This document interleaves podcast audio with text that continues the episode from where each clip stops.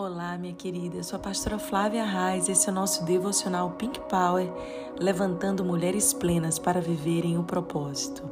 Marcos 7, a partir do verso 31. Nós vemos Jesus sair dos arredores de Ciro. Ele atravessou Sidom até o mar da Galileia e a região de Decápolis. Ali, algumas pessoas lhe trouxeram um homem que era surdo e mal podia falar, suplicando que lhe impusesse as mãos. Depois de levá-lo à parte, Longe da multidão, Jesus colocou os dedos no ouvido dele. Em seguida, cuspiu e tocou na língua do homem. Então voltou os olhos para os céus e, com um profundo suspiro, disse: É fatá, que significa abra-se. Com isso, os ouvidos do homem se abriram, sua língua ficou livre e ele começou a falar corretamente. Jesus ordenou-lhes que não contassem a ninguém, contudo, Quanto mais ele os proibia, mais eles falavam.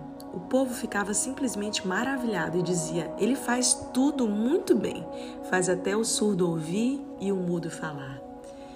Antes de nós meditarmos nesse texto e aprendermos alguns princípios rápidos e importantes para o nosso devocional de hoje, eu quero lembrar que Jesus havia estado há pouco tempo nessa região de Tiro e Sidom, ali na região de Decápolis, em uma cidade bem próxima chamada Gadara. Lembra? Quando ele liberta um homem e todos daquela cidade ficaram ali impactados com o que ele fez e não gostaram, porque como Jesus lançou aqueles demônios para uma manada de porcos, eles perderam toda uma produção e tiveram um grande prejuízo financeiro. Jesus havia saído daquela região de Decápolis praticamente expulso, indesejado. E agora ele volta ali. A Bíblia diz que a multidão ouviu falar que Jesus estava ali e lhe trouxeram um homem, suplicando que Jesus impusesse as mãos sobre ele para trazer cura. Eles não estavam mais preocupados com a situação anterior, mas agora, numa nova necessidade, eles clamavam mais uma vez a Deus. Eu fico pensando quantas vezes nós queremos que Deus entre e saia das nossas vidas. A gente quer que Deus venha, faça uma intervenção sobrenatural em uma área que nós pedimos e precisamos e que de preferência ele não mexa em outras áreas que nós não demos a liberdade para ele mexer. Aquele quartinho escuro, aquele lugar onde nós entulhamos as coisas na nossa alma aquela área da nossa vida que nós não queremos a interferência de Deus. É como se nós disséssemos: Senhor, o Senhor atua aqui dessa forma, mas então, por favor, vá embora, não altere a rotina da minha vida. De repente, quando um dia eu precisar novamente, eu clamo de novo, eu peço de novo. E Deus, na sua infinita graça, bondade, misericórdia, amor sobre nós, atende quando nós fazemos um clamor genuíno. Mas eu quero convidar você, minha querida, a viver uma vida com Deus, a viver uma vida onde o teu caráter, a tua vida é transformada do mais íntimo, de dentro para fora. E onde Deus está com você em toda circunstância, onde Ele tem ali a liberdade para agir, para entrar nas esferas da sua alma. E quando eu falo de Deus ter liberdade para entrar, Apocalipse 3:20, a Bíblia diz: Eis que estou à porta e bato. Se ouvires a minha voz e abrires a porta do teu coração, eu entrarei, cearei contigo e tu comigo. Isso nos mostra quanto Deus respeita o nosso livre-arbítrio, o princípio que ele mesmo nos deu. Deus nunca vai ferir a sua própria palavra, nem ferir os, aos princípios que ele instituiu. É por isso que caminhar debaixo de princípios é tão importante. Somos nós que precisamos abrir o nosso coração, a nossa vida e dizer: Senhor, queremos que o Senhor venha e intervenha sobre nós e, mais do que isso, seja nosso amigo. Aqui, alguns amigos daquele surdo imploraram que Jesus colocasse a mão sobre ele. Seus amigos intercederam porque ele não era capaz de falar por si mesmo. E isso é interessante pensar também o quanto que nós precisamos de pessoas para nos despertarem, pessoas que são voz por nós, muitas vezes orando quando nós não conseguimos orar, intercedendo por nós quando nós não conseguimos interceder. Pessoas que sabem exatamente é, a quem recorrer e que nos conduzem pela mão. Eu já tive tantas amigas e amigos que me levavam mais próximo da presença de Jesus. E hoje aqui eu estou nessa manhã como uma amiga para levar você mais pertinho de Jesus.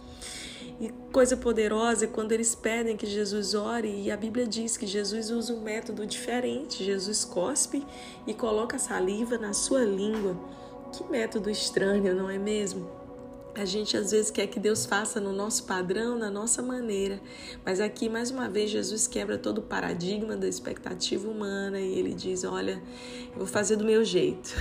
o meu jeito é bom, é agradável, é perfeito. Ainda que nós não entendamos, Deus tem uma maneira de agir conosco. Deus não é a nossa marionete que vai agir da maneira que nós queremos, da forma que nós queremos. Ele é Senhor, Ele é Pai. Ele sabe, filho, o que é melhor para você. Ele sabe as áreas que ele precisa trabalhar. Quando Jesus cospe e coloca saliva na língua daquele homem, ele está literalmente frustrando toda a expectativa daquele povo. Porque a gente tem uma maneira onde a gente imagina como Deus deve agir na nossa vida e a gente quer ditar e mandar até em Deus, né?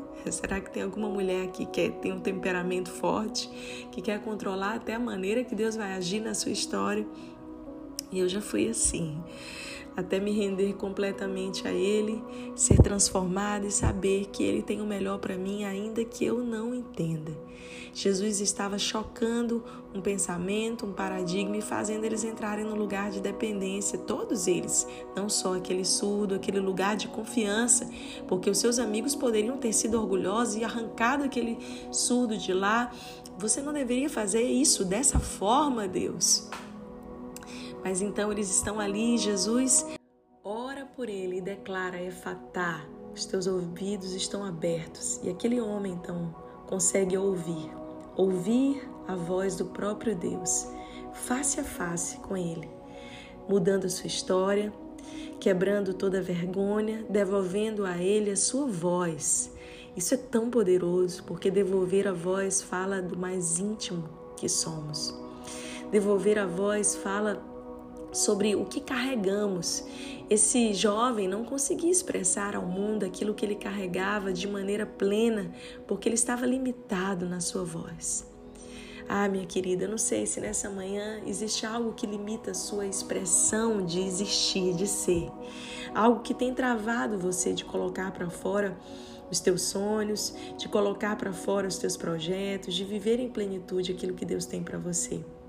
Mas eu sei que Deus é tão maravilhoso para fazer infinitamente mais do que tudo aquilo que nós pedimos ou pensamos.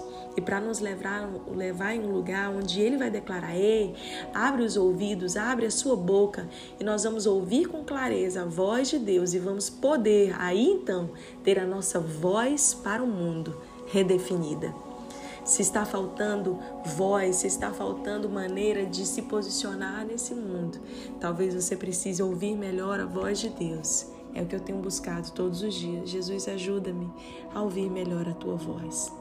Que Deus abençoe você hoje e que você se levante, mulher, como uma voz para dentro da tua casa e por onde quer que você for.